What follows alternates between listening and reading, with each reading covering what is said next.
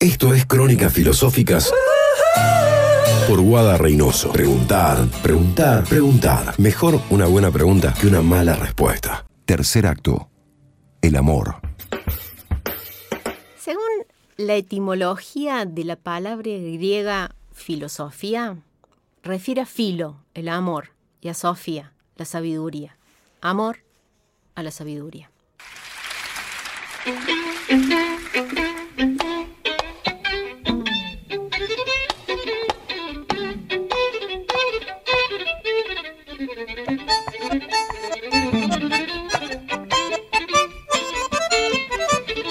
Más allá de ser el amor un componente central para el ejercicio pasional de la filosofía, la filosofía ha tratado el amor como temática filosófica.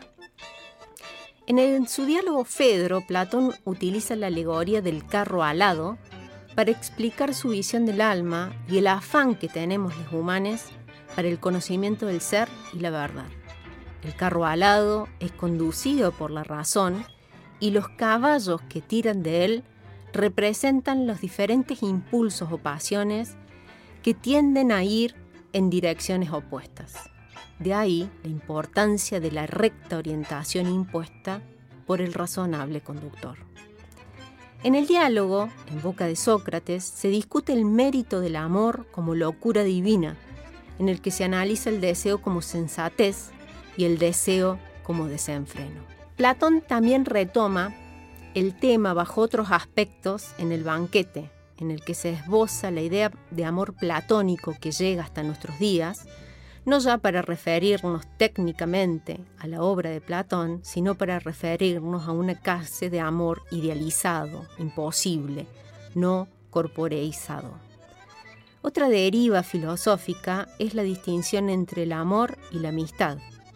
Para Borges, el amor, a diferencia de la amistad, demanda frecuencia y no puede prescindir de la confidencia.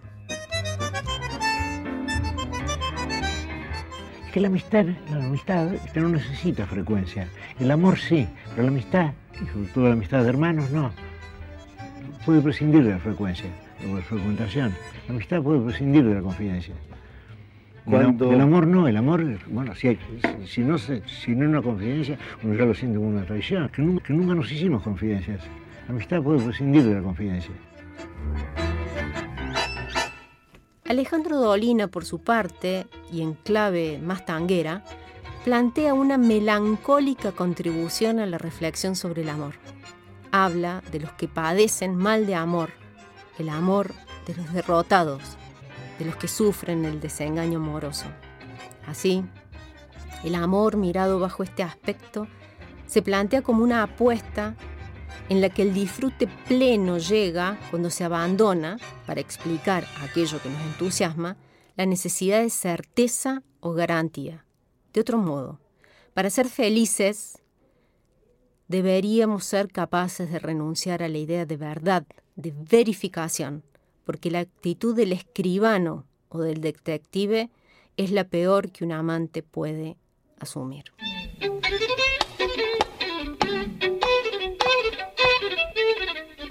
que la única posibilidad de ser feliz es renunciando a la idea de veracidad, a la idea de certificación. Y esto me parece más cercano a la razón, porque creo que también sucede en la tierra. La única posibilidad de disfrutar enteramente un amor es no pidiendo garantía de certeza a cada una de las cosas que nos entusiasman. La actitud escribanil es la peor para un amante. Un amante debe ser, antes que nada, crédulo. Y si lo que tiene frente a sí es un engaño, estará bien igual, si es que él está enamorado de ese engaño. Lo peor que puede hacer un amante es empezar con tareas detectivescas para desarmar su propia ilusión, cosa que hacen muchos. Lo que quisiera pensar ahora es que nuevas coordenadas nos aporta el giro afectivo cuyos ejes son el cuerpo y los afectos y las emociones, sin ser presentados en contraposición con la razón, sino en relación directa con ella para repensar el amor.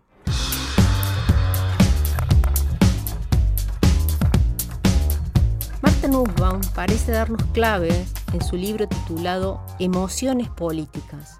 ¿Por qué el amor es importante para la justicia? Allí Nussbaum plantea una dimensión pública y política de las emociones que sirve para repensar una educación sobre la sensibilidad, sin entender esta educación como una reductiva refinación del gusto individual, sino para el diseño de nuevos modos de una vida en comunidad. En sus términos, dado cualquier proyecto sociopolítico, debemos preguntarnos cuáles son las emociones que queremos activar en la ciudadanía con el fin de que nos ayuden en la consecución del proyecto político que tenemos. Retomando algunas ideas del giro afectivo que ponen en primer plano la operación sobre los cuerpos, las resistencias, las intervenciones, cómo son afectados y cómo pueden afectar a otros, el amor cobra un interés especial por ser una de las pasiones, tal vez, al igual que el miedo, que más ha sido utilizada para domesticar.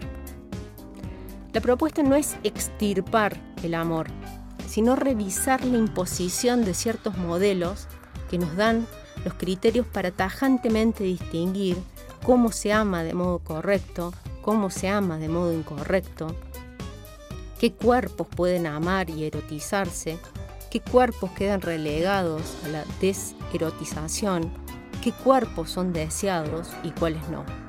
Esta propuesta Tampoco busca borrar las distinciones entre vínculos amorosos perjudiciales o nocivos y vínculos amorosos saludables y enriquecedores.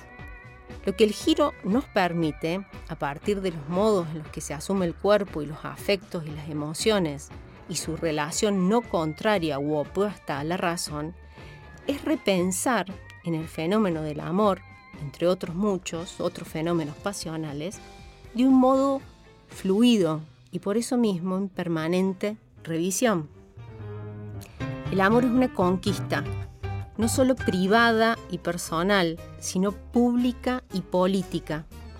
Así lo podemos denominar una política del amor, porque una visión renovada sobre los vínculos a partir del modo en el que entendemos los cuerpos, los aceptamos y respetamos en su diversidad, en vista siempre a construir una sociedad más tolerante y justa.